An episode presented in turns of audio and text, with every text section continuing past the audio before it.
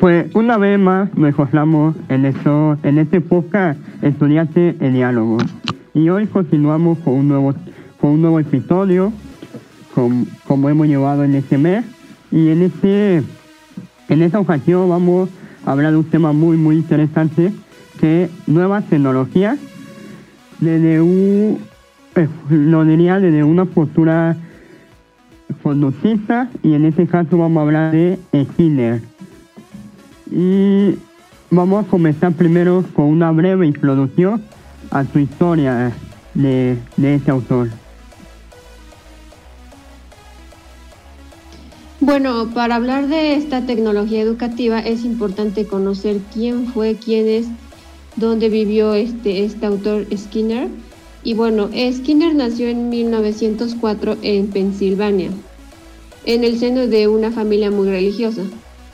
Se licenció en filología inglesa y durante un tiempo pensó en dedicarse a la literatura, lo que explica su, afición por la escritura y sus incursiones en el ámbito de la narrativa, de la, de la que destaca su obra Walden II, publicada en 1948. Un año después de acabar sus estudios de filología, después de entrar en un contacto con las obras de Pablo y Watson, decidió estudiar psicología en la Universidad de Harvard. Allí presentó su, su tesis sobre los reflejos y se doctoró en 1931. Se inició en la docencia en la Universidad de Minnesota, donde continuó hasta 1945 cuando fue nombrado catedrático en Indiana. en 1948 secundaria retornó a Harvard, había una campanita que sonaba universidad en la que se jubiló y, ya no, y murió nosotros ya sabíamos que podíamos salir a 90. Pero hasta que no oyéramos esa campanita, en su novela de no, no hacíamos nada más pertinente de la clase, ¿no? a la en su condicionamiento de, de que Puede ser que uno de mis amigos o yo en, ocasiones sonaba la campanita y de repente ya tenía hambre. Ni fue uno de los experimentos que hacía Pablo ¿no? con la salivación. Pero Skinner no solo se quedó ahí, sino que fue averiguando más de cómo se puede relacionar estas, esta forma de, de aprender. Una de las que él dice dentro de la educación es que las personas aprenden haciendo, experimentando y ensayando porque él menciona que uno ve la realidad de acuerdo a cómo se interactúa con el ambiente. El ambiente no puede ser construido por sí mismo hasta que alguien interactúa con él. Así, la persona va aprendiendo dentro del entorno y va asimilando su propia magnitud. De ahí comprendió que la asignación de, de aprendizaje no simplemente es que suene la campanita y ya hay una salivación, sino que hay un cierto elementos en donde puedes hacer que esa campanita no solo haga que la persona tenga hambre, sino que quieres hacer con esa persona cuando suene la campanita, que ya es algo más allá de un condicionamiento, que es algo que no simplemente es de que encuentras que provoca la conducta, sino cómo hacer que la conducta se haga. Y ahí es cuando él empieza a ver cuestiones y asimilaciones de qué es un hombre. ¿Ustedes qué dirían sobre esta, esta perspectiva del hombre de Skinner?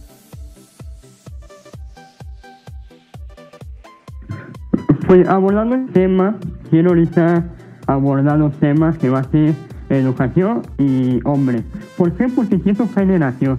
Y como tú planteabas este libro de Walden que es donde planteamos, plantea el cine una sociedad perfecta a través de un modelo conductista donde vemos que la sociedad perfecta puede surgir a través de cierto estímulo y cierta respuesta y cierta contingencia que va a hacer que, es, que, la persona, que ya sea reforzador educativo, haga que que se mantenga el aprendizaje. Entonces, desde esa noción de hombre de Hitler, diría que la noción de hombre es como una tábula rasa. A veces suena muy feo ese nombre de tábula rasa o, o decir una tábula rasa, pero el concepto va más allá donde el ser humano no nace sabiendo, ni nace por cierta, ciertos conocimientos. a lo mejor algo biológico sí lo, sí lo planteaba Skinner, ¿no? Algo biológico, algo genético, es válido, pero que ya sea algo un aprendizaje, no. Entonces, en una tabula rasa, a ese ser humano que no trae nada, que no trae ningún aprendizaje y que se relaciona con su entorno, que se relaciona con el ambiente y, el ambiente le va a brindar como cierta los, los aprendizajes. Y ahí apreciamos a un hombre activo, aunque muchas veces hay una confusión de que no es activo, pero es activo porque está en constante interacción con el ambiente y está recibiendo información. Entonces eso que esos son como dos puntos importantes. Era mirarlo como una tabula rasa que estaba relacionándose con su ambiente y que estaba tanto recibiendo aprendizaje. Y el Guaso, bueno, el, el y el Pablo, el método era la asociación. Y ya para el cine es más que nada lo que logra después de una conducta, después de un antecedente, lo que surge después de ese. Y ahí, es como la teoría, la teoría como tal, pero ahora llevarlo o, o llevarlo a esa educación. ¿Cómo miramos al educante? Miramos al educante o la educación como a ser que se relaciona con el ambiente y que le va a brindar cierta educación. Y siento que para el tu método de enseñanza es muy rígido y más adelante vamos a abordar este tema, pero siento que tu educación es llevar un proceso, que cada alumno lleve un proceso dirigido, lo cual se le sea guiado para que cada individuo pues tenga la capacidad de adquirir aprendizaje y que se relacione con el entorno. Esto es como lo que yo ah, hablaría relacionado tanto la posición de hombre y la educación. Eh, de manera general, ¿ustedes qué, qué, opinan de esto de la tabula rasa? O sea, es, un, es algo que podría ser, con, eh, es un tema peleagudo, digámoslo así, en el sentido de que dices, no, pues eh, una persona no nace como tal, ¿no? O sea, uno no, no le invierte conocimientos a la persona. Sin embargo, cuando estaba metiéndome en ese tema, dije, pues en cierta medida, pues sí tiene razón. O sea, desde John Locke, que es un filósofo de la educación, eh, bueno, no se pronuncia así, ¿no? Pero pues, modismos mexicanos, ¿no? No sé cómo se pronuncia. Pero John afirmaba esto, o sea, antes de Skinner, él afirmaba de que los niños no saben nada, o sea, llegan al mundo sin saber. Entonces hay que enseñarles. John Locke era como de enseñarles a ser buenos hombres o buenos ciudadanos. Con una visión machista, pero con una perspectiva de su época, era de mantener a los niños en la orden y en la ley, y las niñas en su rol de género que les correspondían, ¿no? Ante esto, pues se ha visto mucha crítica de del concepto tabula rasa. Aunque si lo llegan a pensar, yo viniendo de una, de una cosmovisión de videojuegos, digo, pues en parte, cuando uno se sienta, o sea, igual que Piaget, ¿no? Tendrás manos, tendrás eh, nervios, tendrás con qué tocar y todo esto, pero tú te sientas ante un videojuego y no sabes nada. Entonces los programadores te meten tutoriales donde te enseñan las cosas básicas de qué es lo que puedes hacer dentro de este y qué es lo que tienes que hacer y qué es lo que espera el juego de ti. Entonces te está vertiendo un conocimiento que a priori no sabes. O sea, y tienes que aprender empíricamente, porque el videojuego no te va a mostrar el ideal o la ideología del propio desarrollador, sino te maneja empíricamente el conocimiento tal como esquina. Entonces, partiendo de esta mm, hipótesis ilustrativa, digámoslo así, em, vemos que el ser humano sí viene de una tabula rasa. O sea, tendrá un mecanismo, tendrá un sistema como una computadora, ¿no? un celular, ustedes tienen una computadora, un celular, y ustedes le meten el conocimiento o sea, no es como tal que el celular aprenda, sino que ustedes interactúan para que el teléfono mismo tenga el conocimiento. igual nosotros, o sea, podría ser como una contraposición de Chomsky, que decía que no, o sea, tenemos un conocimiento innato, aunque Skinner diría, no, es que el conocimiento no es innato, tenemos la habilidad de aprender, eso podría ser innato, pero no el conocimiento.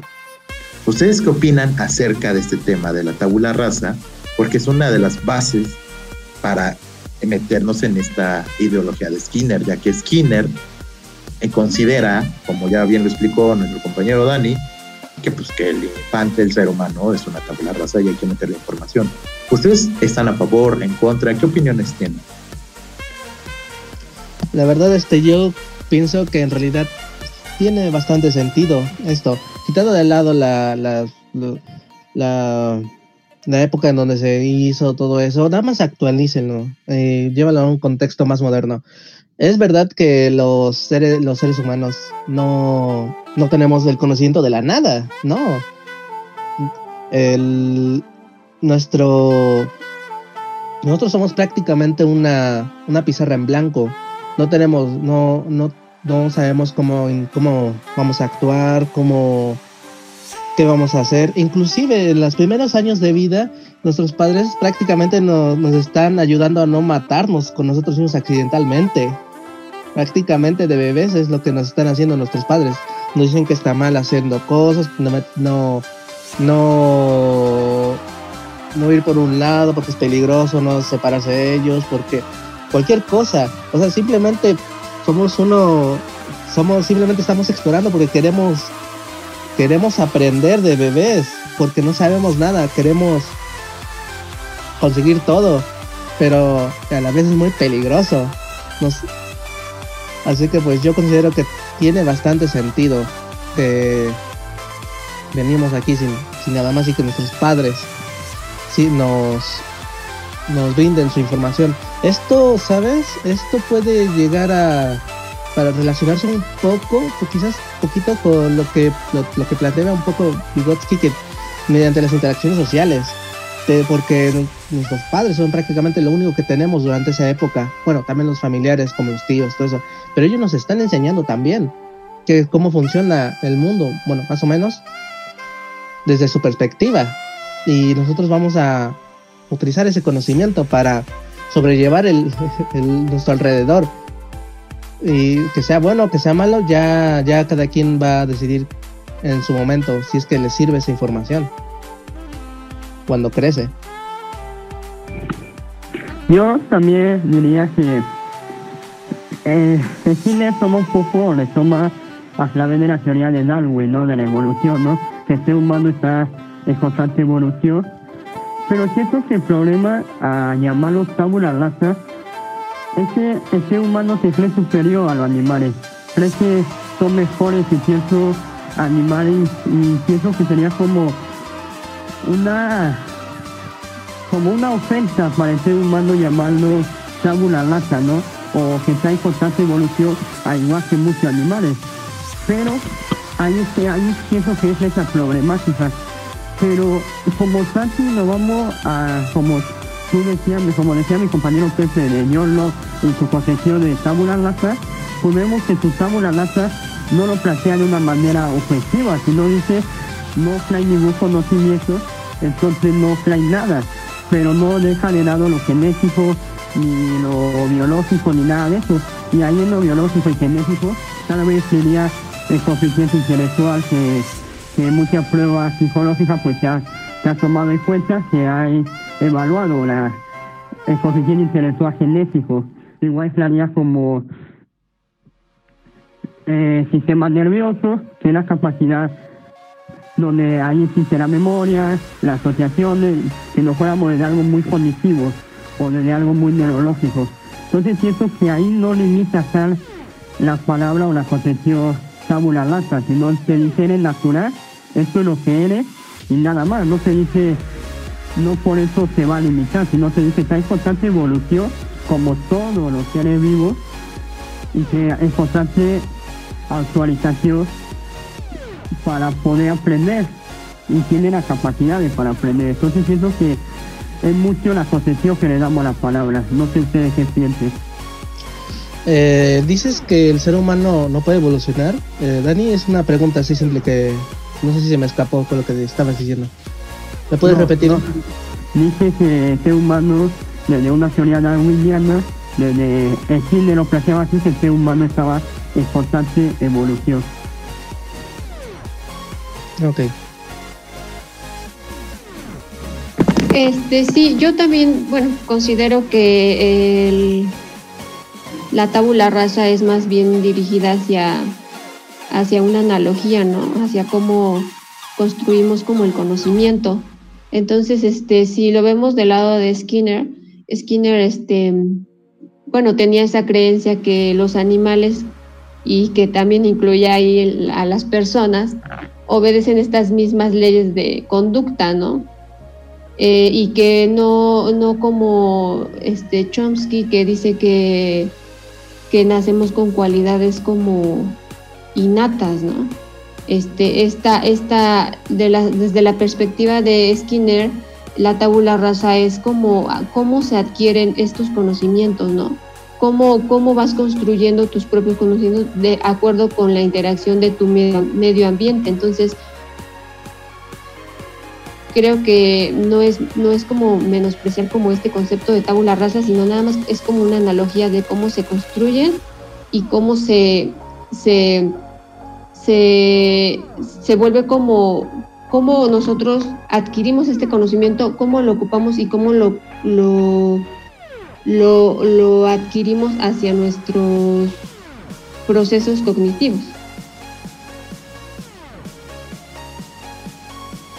Pues sí, eh, en esta concepción de que, que, bueno que todos estamos de acuerdo, de que la tabula rasa en cierta medida una metáfora, como lo dijo Caro, en el, en el sentido de que pues el ser humano necesita aprender, ¿no?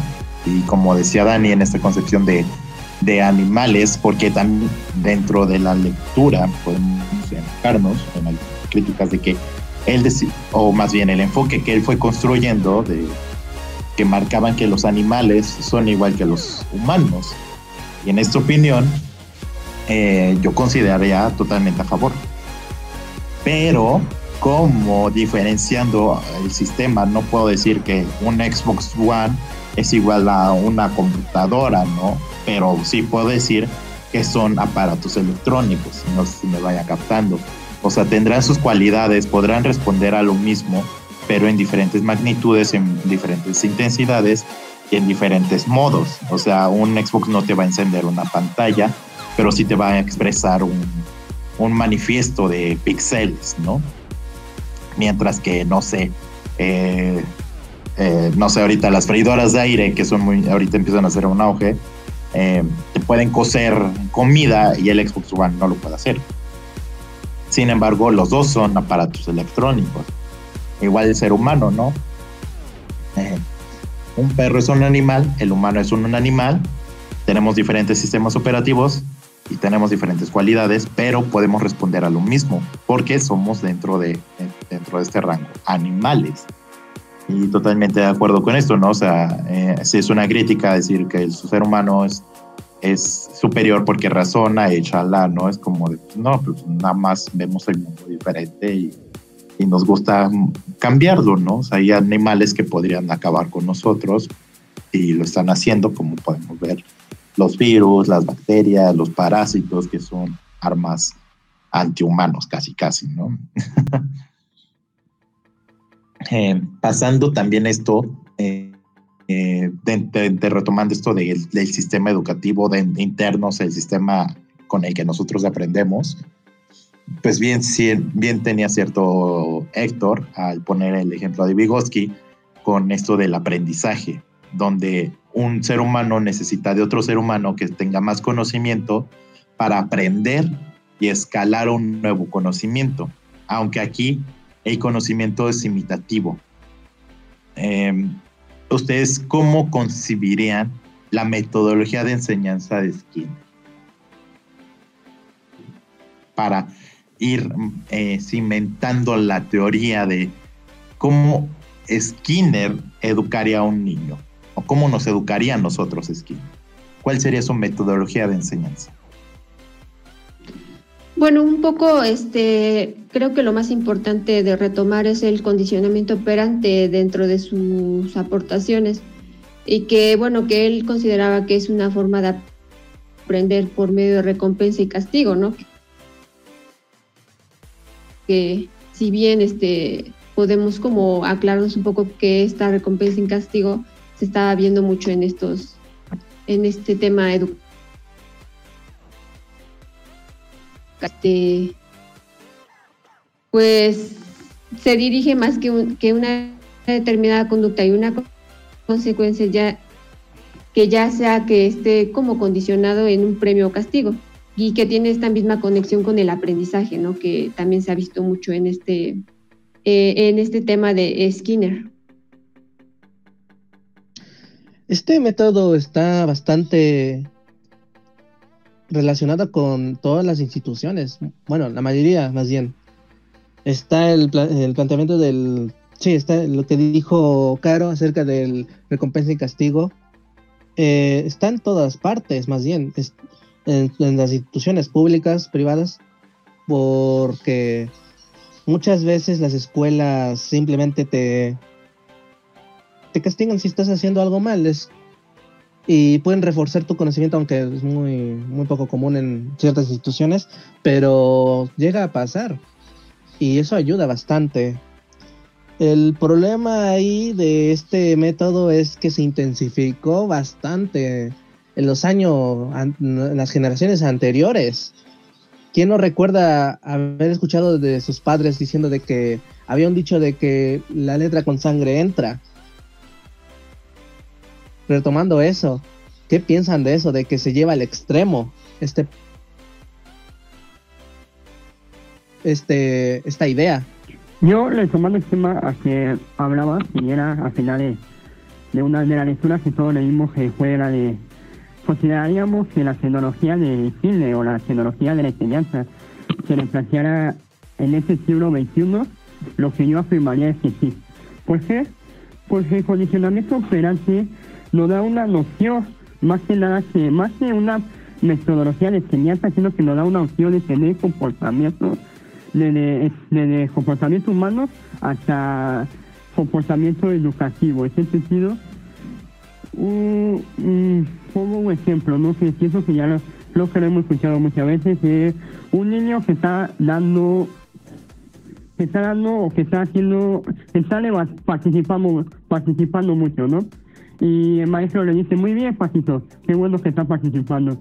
Y ahí vemos que puede ser un reforzador, porque sigue después de la conducta, todo reforzador es lo que sigue después de la conducta, está aumentando la conducta, y eso hace que veamos que mientras más se le dice muy bien, pues, pues aumenta esa conducta. Entonces, también es lo mismo con una conducta negativa, ¿no? Que es lo mismo que la respuesta, pues a lo mejor que le pongamos atención. Si en algún momento como maestro se le deja de poner atención a este niño, puede que esta conducta disminuya. Yo entiendo que para tener comportamiento, ahí siento que eso nos ayuda bastante. Yo no delimitaría tanto esta práctica. A, a lo que sí no soy en contra es que los maestros tomaron más, más esa cosa, ¿no? ¿Quién le dijo que, que castigando más iba a reforzar más una conducta buena. Aunque a pesar de que tenemos los castigos ahí, pienso que hay más cosas antes de ejecutar un castigo. Eso es lo que yo diría. Pienso que deberíamos analizar mejor la conducta y que en nuestro eh, conductismo o enfoque conductismo desde la psicología fue evolucionando y fue llegando a diferentes concepciones, ¿no? Entonces diría que hay un lado para llegar a castigo, pero el condicionamiento operante nos va a ayudar bastante a tener comportamientos en la educación. Yo lo plantearía así, no sé ustedes qué piensan, compañero.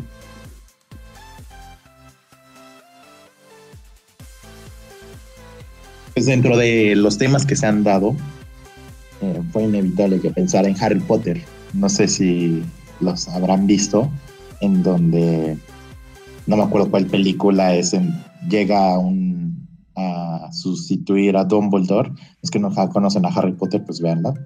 Eh, No, Harry Potter es una, es una película de magia que supuestamente un niño pobre va a una escuela donde le enseñan magia, ¿no? Y hay un señor viejito en donde se mete un chorro de líos, pero el propósito es que Harry Potter, el personaje principal, aprenda a usar magia, ya a defenderse porque hay un, un loquito que lo quiere matar. Pero bueno, dentro de esto hay una personaje, una señora, que sustituye a unos maestros por parte del gobierno, digamos, el gobierno mágico, sustituye porque ven que Dumbledore es muy débil, porque no logra hacer que sus alumnos aprendan. Entonces envían a ella y como dijeron de con sangre se educa, ella literal, ¿no? O sea, cada vez que alguien hacía algo malo, hacía que cada vez que ellos escribieran, debo portarme bien, esa oración de debo portarme bien se le marcaba en la piel. Entonces cada vez que ellos escribían, debo portarme bien, se iba haciendo una cicatriz en su propia mano, en su cuerpo, pues, eh, con las palabras de debo portarme bien. Y así, no sé, unas 10 veces, 25 veces. O sea, imagínense, ustedes deben escribir debo portarme bien. Y no solo eso, o sea, sentir el dolor de que te están poniendo una, o sea, te están agujereando la piel con lo mismo que escribes y que esa fuerza, ¿no? Y ella decía que eso era para mantener el orden. En esta película, es minutos después, por la misma radicalidad que se ejecuta el orden, un grupo de alumnos se juntan para rebelarse, ¿no? Como Héctor planteaba esta del, de qué sucede cuando es muy extremo, ¿no? Y esto lo vemos en las escuelas, cuando llega a ver, en, toda escuela hay un grupito rebelde, siempre hay un grupito rebelde. Bueno, no siempre, en ocasiones hay un grupo que no está a gusto. Y aquí podríamos poner el ejemplo de Dumbledore como una persona conductista, pero que también era como más, más tranqui, ¿sabes qué? Si te voy a, te voy a condicionar a que aprendas determinadas conductas, pero de una manera escalada, como era Skinner. O sea, si ustedes nos ponemos unos lentes con la visión de Skinner, podremos ver que la educación en Howard, que así se llama, era una escuela skinneriana, pongámoslo así, en medida, o hasta pasándonos, pasándonos de la ficción a la realidad. Toda escuela está basada en, en comportamiento de Skinner, pero ya totalmente deformada y en serio, ¿no? Y como lo planteaba Dani en esta referente de, condicionamiento y de la conducta, pues ha ido evolucionando y este ha sido uno de los caminos evolutivos de esta, de esta metodología que recae en, la, en el aprendizaje.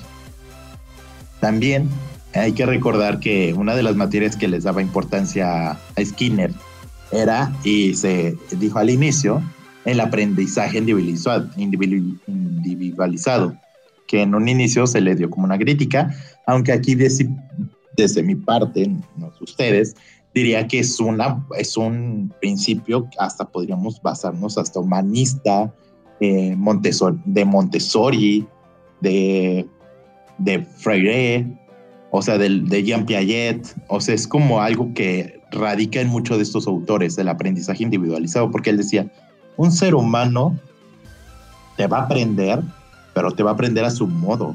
O sea, no puedes hacer que una persona aprenda del mismo modo que cinco personas. Igual con los animales. Él puede adiestrar a un animal, pero no va a adiestrar de la misma manera a otro animal. Tiene que encontrar la manera de cómo adiestrarlo. Ustedes, eh, bueno, yo escuchaba al inicio de cuando abrimos este podcast una crítica. ¿Ustedes qué ven de esto del aprendizaje individualizado o de las materias que daba importancia Skinner ante esto de la educación. Bueno, este, viendo eso de, que las personas aprendan a su modo, eso realmente ya, ya, ya, ya hemos hablado muchas veces de eso, que eso es cierto muchas veces, o en todas las veces. Nadie va a aprender a su modo, al modo de, de otra persona. Tal vez algo parecido, pero no al mismo nivel, y no el mismo conocimiento, porque va a rechazar lo que realmente no le sirva, algo que es totalmente cierto. Este, y, también no, no vamos a obedecer si es que no, no nos interesa, en forma de que tengan que darnos reforzadores o darnos nuestro conocimiento, simplemente nos vamos a aburrir o no vamos a hacer caso que muchas veces pasa en las escuelas, que si, si no no te interesa algo en la primaria, en la secundaria, en la preparatoria, si no te interesa, no vas a prestar atención y se van a llamar la atención, pero no va a servir de nada que te llame la atención porque no quieres, simplemente no quieres y nada más. Este sí, yo también estoy de acuerdo este, con esta, esta enseñanza individualizada, eh, porque, bueno, viéndolo desde Skinner, dice que cada alumno tiene su ritmo y su aprendizaje, ¿no? O sea, cada quien lo, lo, lo regula, ¿no? Y que lo más importante es saber reforzar cada caso las respuestas deseadas, ¿no? O sea, ¿cuál, cuál es la respuesta que tú deseas que tenga este alumno, ¿no? que es lo más importante, reforzarlo para que sea como más, más eh, tenga como un aprendizaje más significativo en, lo, en alguna área. Y bueno, también es, es importante como esta, estos ordenadores que, las, que, él, que él integró en la educación. Bueno, al parecer eh, ahorita Caro está en un proceso de de condicionamiento con, el, con el perrito, ¿no? El perrito le está diciendo, quiero comer, y Caro ya captó el mensaje, ¿no? Pero, o sea, sí, en vertiente como dice Héctor, esto ya lo vimos, eh, pero hay algo muy característico de Skinner, y es esto, o sea, de que nuestra, con, cómo nos condicionan, o sea, aquí no es cómo aprendemos, es cómo el sistema, o más bien cómo la autoridad puede condicionarme para que yo aprenda determinados conocimientos a una manera en la que yo, como dijo Héctor, no me aburra y me interese.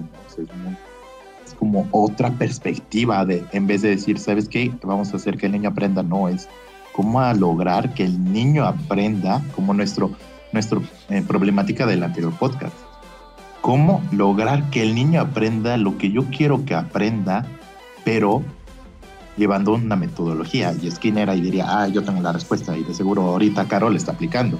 ¿Qué pasó, Dani? Yo ahí soy Iván, ¿no? Eh, el episodio pasado habíamos fijado a Paulo Freire y a autores de la descolonización por no cómo plantea una una sociedad sin norma, ¿no? Una sociedad sin leyes, ¿no? Y esa paradoja que siempre se ha dado, ¿cómo podemos plantear algo sin una norma o que una sociedad que no sea dirigida, ¿no? ¿Qué sería el gobierno sin un presidente, ¿no? A pesar de que no digo que tengamos mejor presidente, pero pues, ¿qué sería el mundo sin un presidente, sin un gobernador, ¿no? No podría ser que muchos estarían peleando, ¿no? Y estaríamos a época muy, muy antigua, a lo mejor de todo el mundo se peleaba por el poder, ¿no? Entonces, siento que ahí tiene su metodología de enseñanza, que falta más de llevar como una, un guía y planificar bien los objetivos, todo, la enseñanza, llevar como que lo que en los sistemas educativos se vive, que es eh, de esta edad cierto aprendizaje, de esta edad ciertas cosas, ¿no? Pienso que el sistema no sería tanta validez o tanta rigidez si no se llevara una, una, una como, como guía o evaluación de acuerdo a lo que se debe de aprender, no sé, ustedes qué piensan respecto a eso, y también por la crítica que dimos la otra vez a Pablo Freire, que sería la escuela sin, sin una autoridad.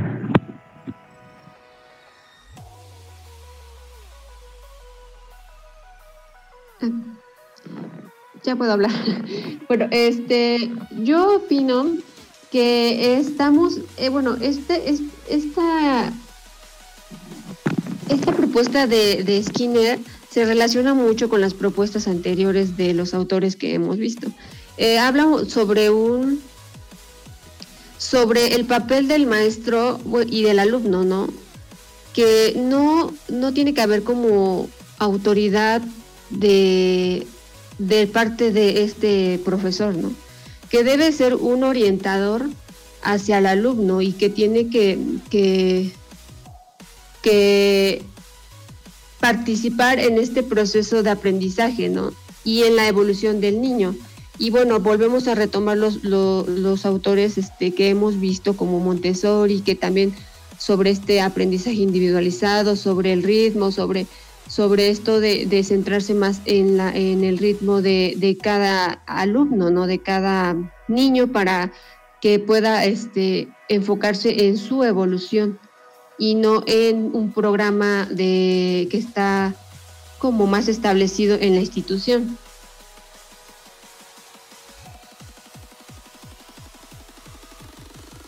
Sí, con respecto a esto de la autoridad, una de que Dani dice, pues no podemos sin autoridad, sí es cierto, ¿no? Y con lo que manejaba Caro es como de, una cosa es tener una autoridad tiránica y otra cosa es tener una autoridad democrática, ¿no? O sea, uno guía y el otro controla. En ese sentido, igual el maestro que debe, bien dicho, lo de Skinner, ser un guía. Em, sin embargo, aquí sí igual se, resaltó, o sea, Montessori podrías decir, no, el niño se marca metas. Aquí la autoridad marca metas. Yo quiero que el niño aprenda historia, entonces lo voy a condicionar para que aprenda historia. Pero esto ya no se ve en las escuelas modernas. Porque si lo viéramos, habría más niños interesados en la historia o habría más niños interesados o adolescentes en la física, matemáticas, eh, que en otras cosas, ¿no? Y esto es porque pues no se da vertiente el espacio de que digan, ¿cómo yo voy a enseñarle por ejemplo, yo no tengo hijos, pero Caro sí tiene una hija. Yo lo único que tengo un perro, pero no le voy, no me voy a preguntar cómo hacer que mi perro llegue a entender historia. Pues no, no ni hablo su idioma, ¿no? Entonces ahí encuentro un límite, pero sí puedo ver, no sé, eh, a, mi pareja decir, pregúntame cómo hacer que ella entienda cuando yo hablo de, no sé, de los siete pecados capitales, que es una serie, o de Pokémon, o, o de física cuántica, ¿no? ¿Cómo hacer que ella entienda de psicología? Ah, pues le voy a enseñar el podcast que estoy haciendo. Porque también hay que recordar que Skinner marcaba que había como escaloncitos. Un conocimiento simple lleva un conocimiento complejo. Entonces, cada vez que yo quisiera enseñarle a alguien, tendría que enseñarle lo simple que es para él, no para mí, para él, y ya de ahí aumentarle lo, lo complicado, ¿no? Pero siempre debe haber, como lo dijo Caro, un guía un guía que nos encamine a saber qué es fácil y qué es lo difícil. Como Dani marcaba, alguien que nos marcaba una autoridad, porque si no, no sabemos qué hacer según esquina. Posteriormente. Eh, eh, iba a preguntar acerca de algo. Eh, Pepe, acerca de esto de qué es del escalón de dificultad, acerca de esto, una de las cosas que realmente está haciendo mal las escuelas, muchas escuelas públicas, del planteamiento acerca de la dificultad y de sus de su forma de aprender. A pesar de que sí, ya hemos hablado muchas veces de que no, no tienen tiempo, todo eso es verdad. Eh, todavía en las instituciones de eh, públicas escalan a pesar de que varios se quedan atrás y, y simplemente van a seguir acumulando, acumulando, acumulando hasta que pues ya no van a poder seguir el ritmo de los, de los alumnos. No, no han notado muchas, no han notado experiencias, lo que sean, que se han visto, de que niños no, este, no saben, no saben dividir, sumar, lo que quieran, y están en un grado superior, a pesar de que no tienen la idea, todavía bien remarcada.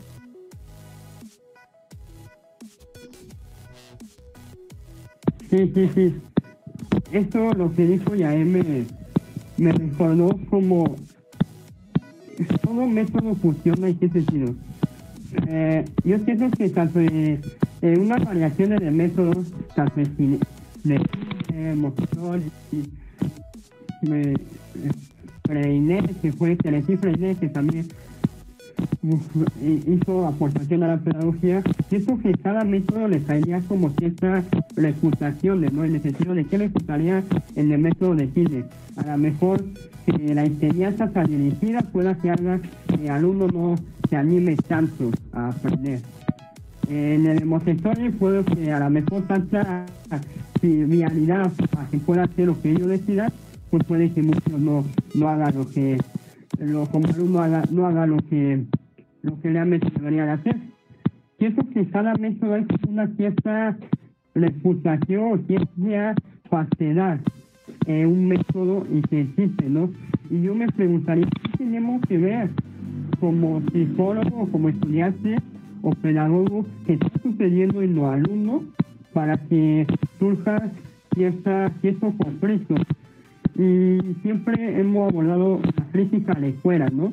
Y, yo ahorita me gustaría criticar a esto que da importancia en Chile, que era la ambiente, la interacción y que Carlos lo le planteaba que qué ambiente le estamos dando al individuo para que se para que se desarrolle plenamente y ahí es como relaciono el ambiente en que está naciendo en lo que está surgiendo cada estudiante y ahí también empezaría esa crítica de ese ambiente que le está brindando a un, a un estudiante que pueda desarrollar plenamente pues también yo le sacaría mucha importancia ahí.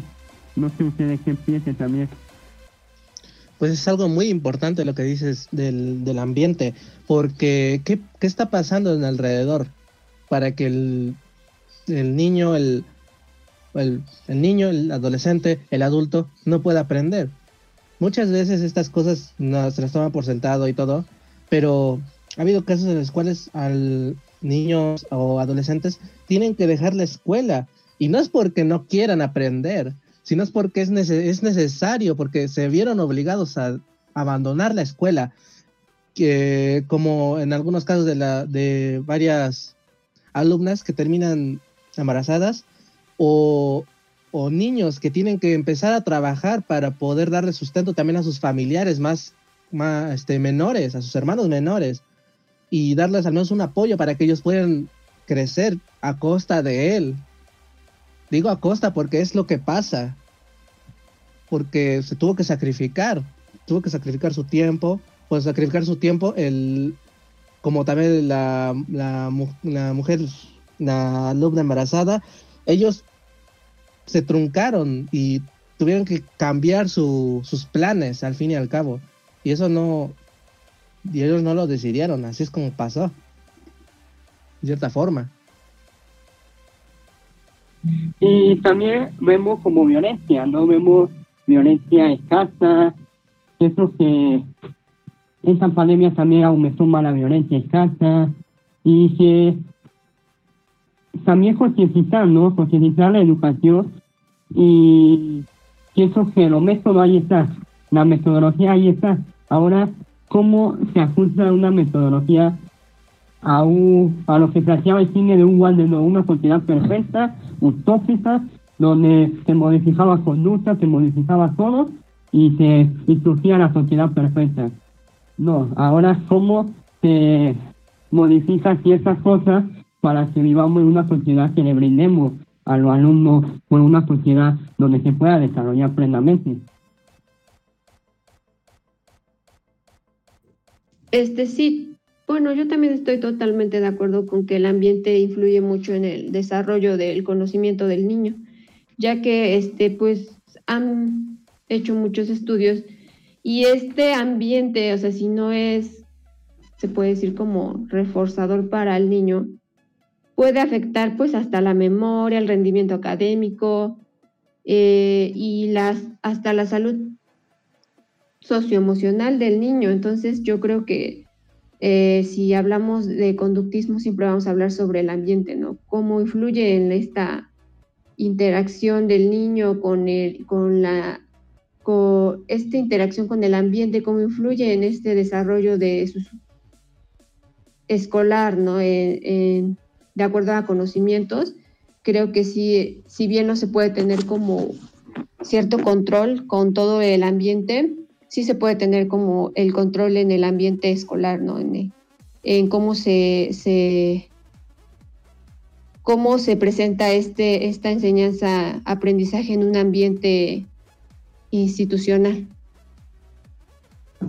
Bueno, también un poquito, ah, ok, un poquito para, para, para también este, tener presente que la enseñanza y el aprendizaje también de Skinner se basa en esta graduación planificada, ¿no? Que como bien dijo Pepe, que, que, no se puede, que el aprendizaje complejo tenemos que empezar por un aprendizaje simple, ¿no?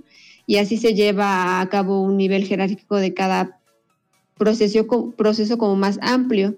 Y este proceso para Skinner era un proceso de aprendizaje jerárquico, donde decía que, tenían que eh, reforzar como este conocimiento eh, simple para poder ingresar a un proceso más amplio, de forma jerárquica. Entonces, este, esto también es importante como en la lectura que leímos este, de la graduación del conocimiento y el mantenimiento de los estímulos, que se puede decir que para, para esta aportación de Skinner es, es muy importante en el proceso de enseñanza-aprendizaje de la tecnología educativa.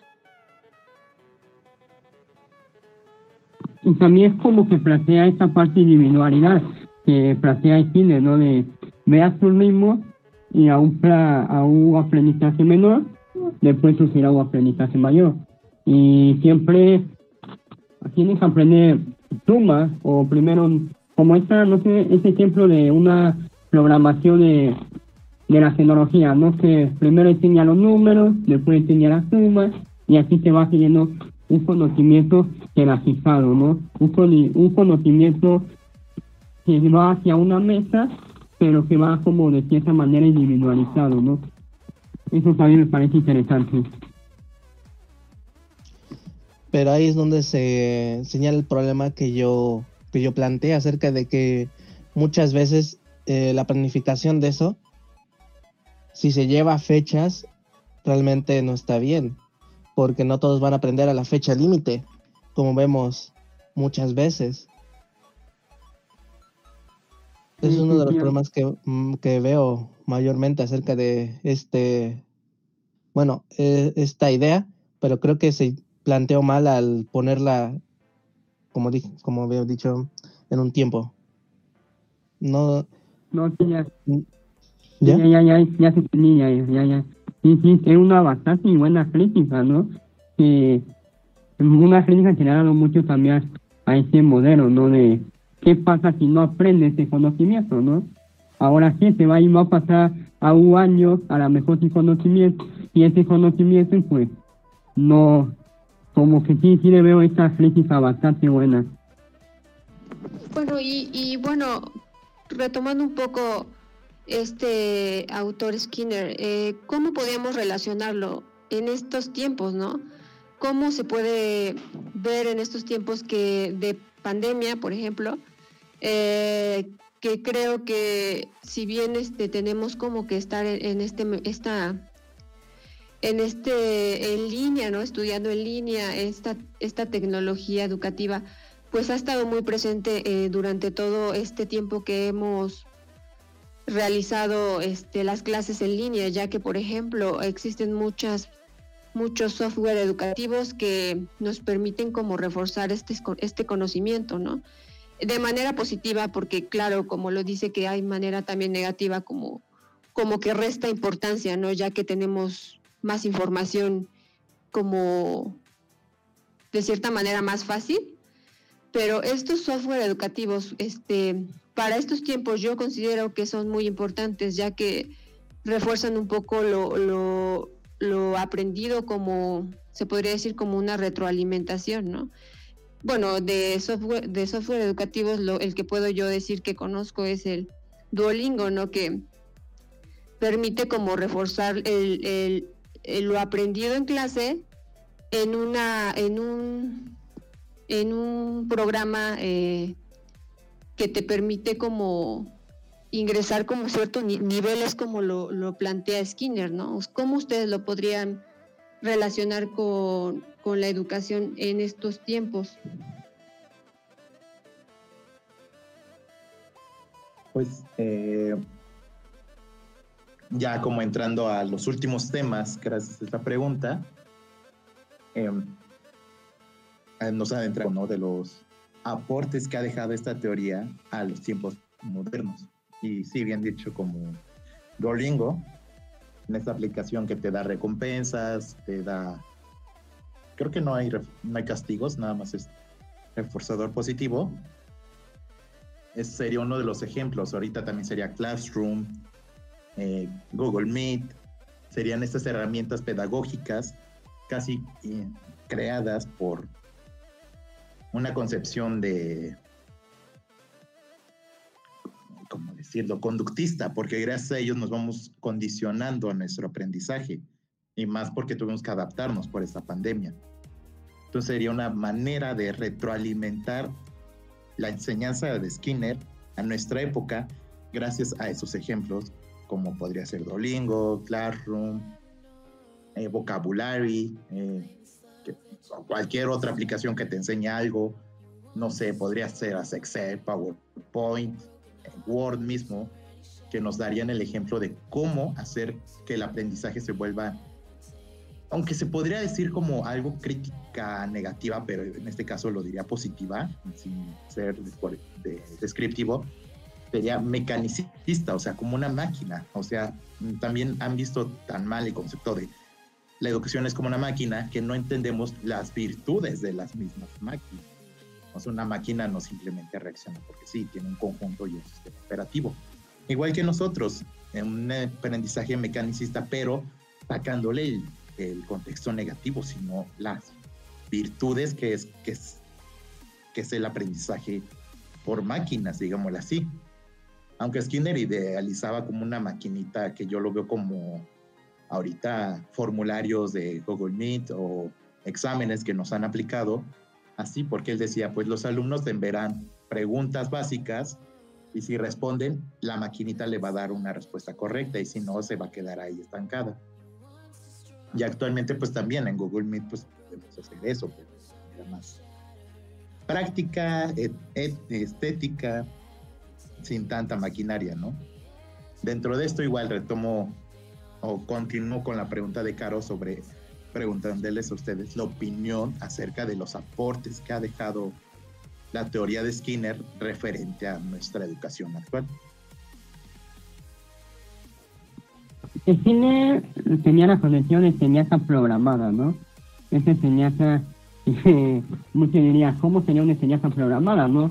Tiene mete un sí a tu hijo y aprende. Pues no, pero es más que nada como aprender a través de, esa tecnología. Y tengo como un chiste o paradoja, porque nosotros creemos que controlamos a nuestro teléfono, ¿no? O creemos que controlamos a las computadoras. Pero no nos damos cuenta que nuestra propia computadora o incluso hasta nuestro propio teléfono, ellos son los que nos condicionan, ¿no?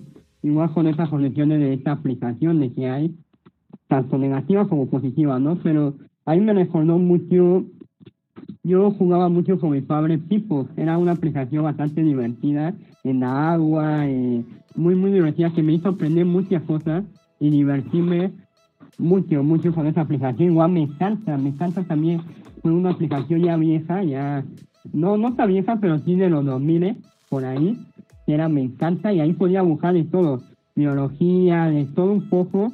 Y era una aplicación que daba mucho, que me que divertía mucho, ¿no? Y que igual como que daba ciertos niveles, ¿no?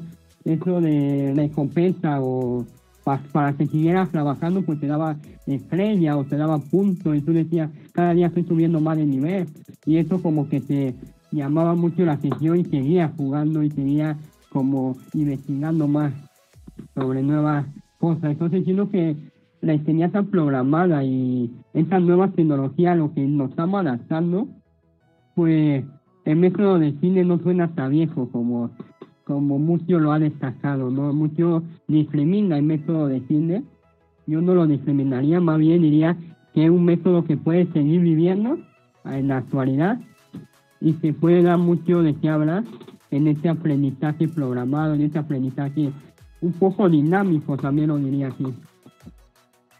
Bueno, ya dando cierre esto, eh, como siendo más empíricos dentro de la teoría, eh, yo daría un ejemplo, y ya lo había dicho como anteriormente, de que podrían ser los videojuegos o las mismas series. O sea, ustedes ven una serie que les guste, piensen en una serie que les haya encantado y, y piensen en esto, o sea, han sido condicionados por la serie o ustedes fueron o ustedes condicionaron a la serie.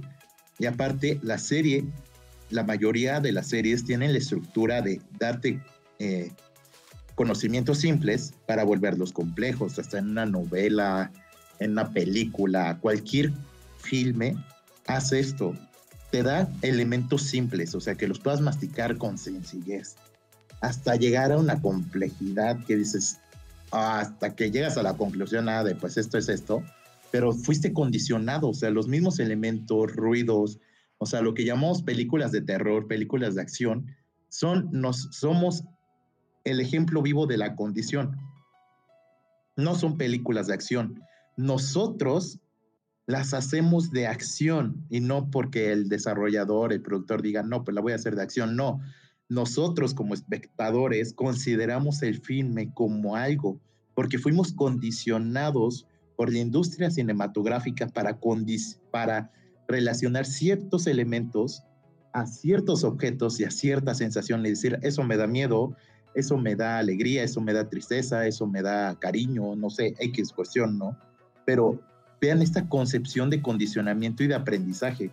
Cuando uno, no sé, les cuento a ustedes, no sé, mismo ustedes, yo vi la serie de, no sé, eh, Horseman, ¿no? Y digo, no, pues inicia así, así, así, es porque me dio elementos simples para llegar a un elemento complejo. Por ejemplo, una de las películas que casi no entendí fue la de Birman, que no me acuerdo que salió 2017, 2018, o sea, las canciones están padrísimas, la verdad.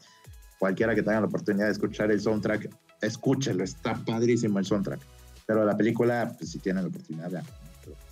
La verdad yo no entendí porque no tuve el condicionamiento educativo de la película hacia mí. O sea, imaginen hasta dónde llega esta teoría para que una película logre tener éxito en el espectador. Podrían hasta contratar a psicólogos, conductistas, para relacionar la atención del espectador al filme y ver cómo, cómo condicionarlo para que este filme tenga un éxito. Porque si se dan cuenta, nada más termino, las filmes que tienen más eh, audiencia son, los, son la audiencia más condicionada. Y bueno, ese sería como mi ejemplo de la teoría de Skinner en la vida cotidiana desde mi perspectiva. Ahora sí, Héctor, ¿qué pasó? Solo iba a mencionar que varios comerciales ya lo están haciendo. ¿No recuerdan que en ciertos ciertas cosas aparecen y te dan ganas de comprar? Están totalmente preparados ellos para querer que creamos ese producto o ciertas cosas. ¿Se acuerdan de alguno de esos? Sí, sí, me acordé. Me acuerdo que en una materia vimos un video, ¿no? De Majerti como publicidad. Y también pues, esta influencia que tiene como si esa frase, ¿no? Hasta ciertas cosas, ¿no? Salud es una frase que yo diría que está condicionada a full.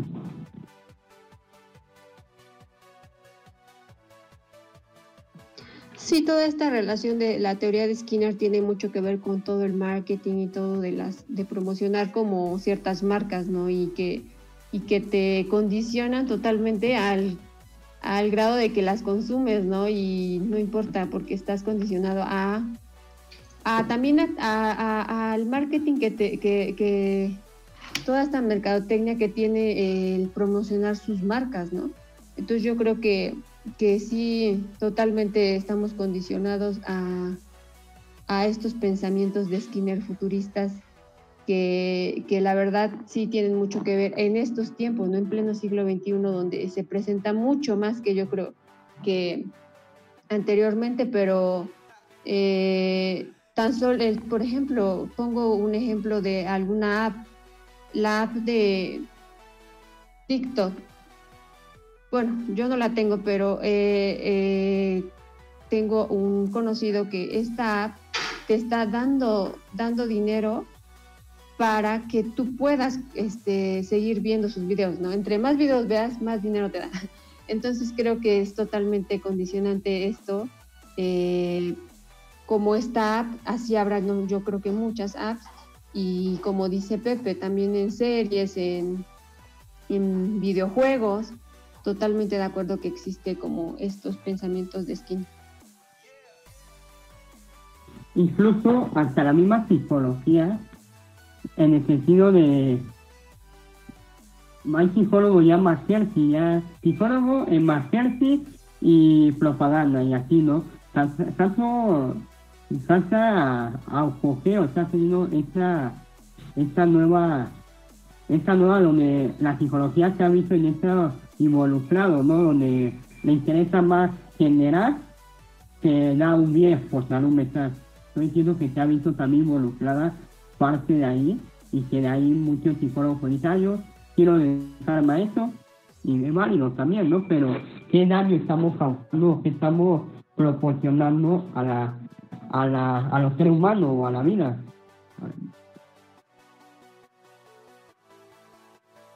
Pues sí, hasta ahorita con lo que dijiste que de la vida, mm, podría dar vertiente ya a finalizar de que nosotros, un día platicando con un amigo que es, físico, dije, ¿sabes qué? Nosotros tenemos el poder sobre los productos y él me dijo, pues sí, eso siempre ha sido. Es que yo le había dicho como un descubrimiento, pero él lo dijo tan, ¿por qué? O sea, ¿por qué tú piensas en eso? O sea, yo pues lo pensé. dijo, es que, mira, los productos no están hechos para ser consumidos. O sea, un producto no lo consumes porque sea un producto. Tú lo consumes porque tú lo hiciste así. Tú lo convertiste en eso. Y le dije, entonces si nos juntamos varias personas, a los empresarios les molestaría eso. dice, en parte. O sea, si el empresario no logra que el colectivo se condicione a sí mismo para que condicione a la marca para ser consumido, está en problemas. O sea, la marca depende de que el propio consumidor se vuelva un auto, se autoprograme para que consuma, porque si no la empresa quiebra. O sea, si Coca-Cola, si miles de personas dejaran de tomar coca, pues ya valen madres. Y no importa cuántos comerciales les pongas. Si el sujeto no está, como ya se, habló de esto, no está interesado, pues no, no se va a condicionar. Entonces, hay que saber conscientemente a qué nos estamos condicionando y a qué si nos queremos condicionar. Desde mi parte, esa sería una un cierre. Mm, eh, eh, del cual esperaría opiniones individuales o colectivas acerca de, ya para dar cierre a este.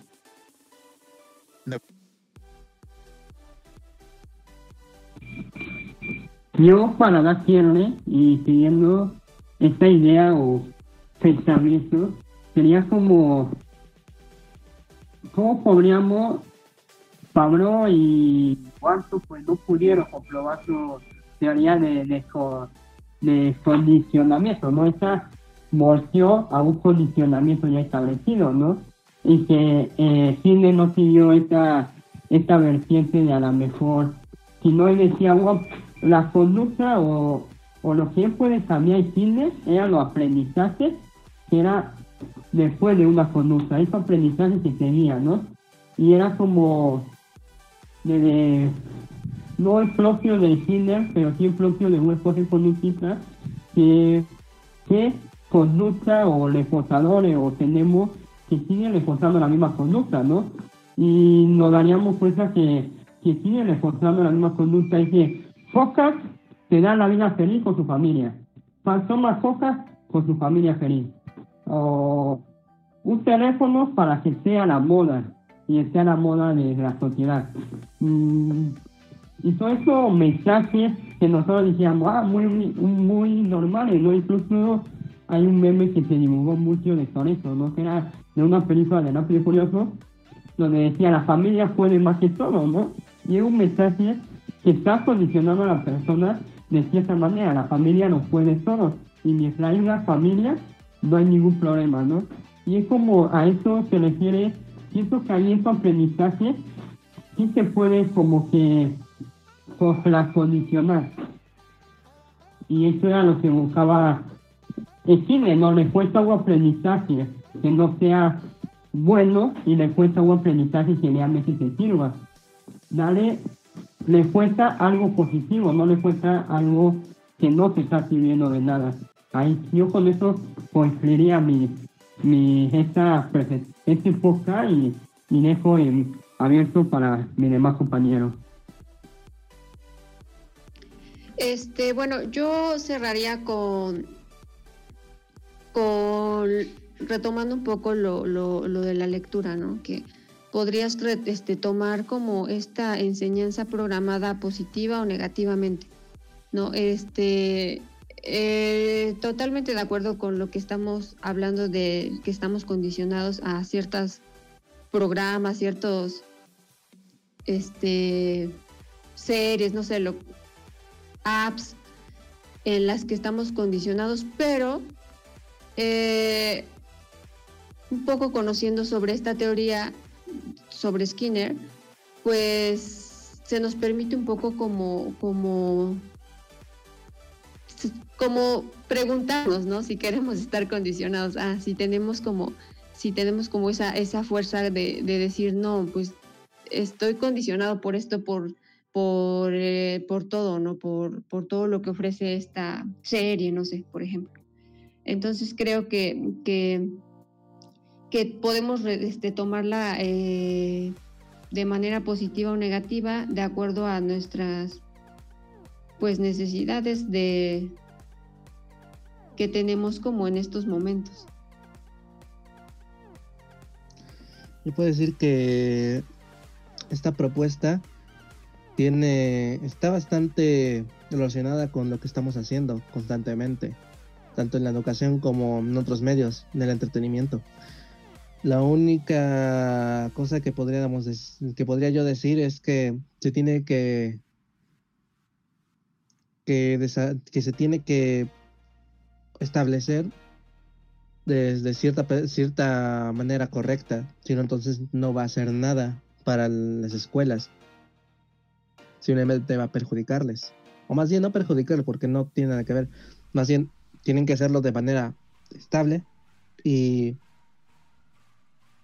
bueno, hecha, correctamente para los, que quieran, para los, los, maestros que quieran hacer esto. Eh, nada más, nada más eso. Tienen que hacerlo bien.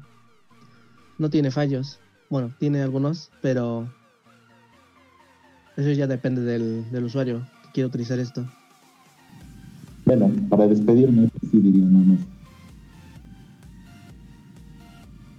Ah, podrán averiguar cómo adquirir los hábitos. Ustedes averiguan cómo se fueron condicionados y todo esto debido gracias a este que fue consciente de cómo fue condicionado y cómo condicionado Muchísimas gracias por escucharnos.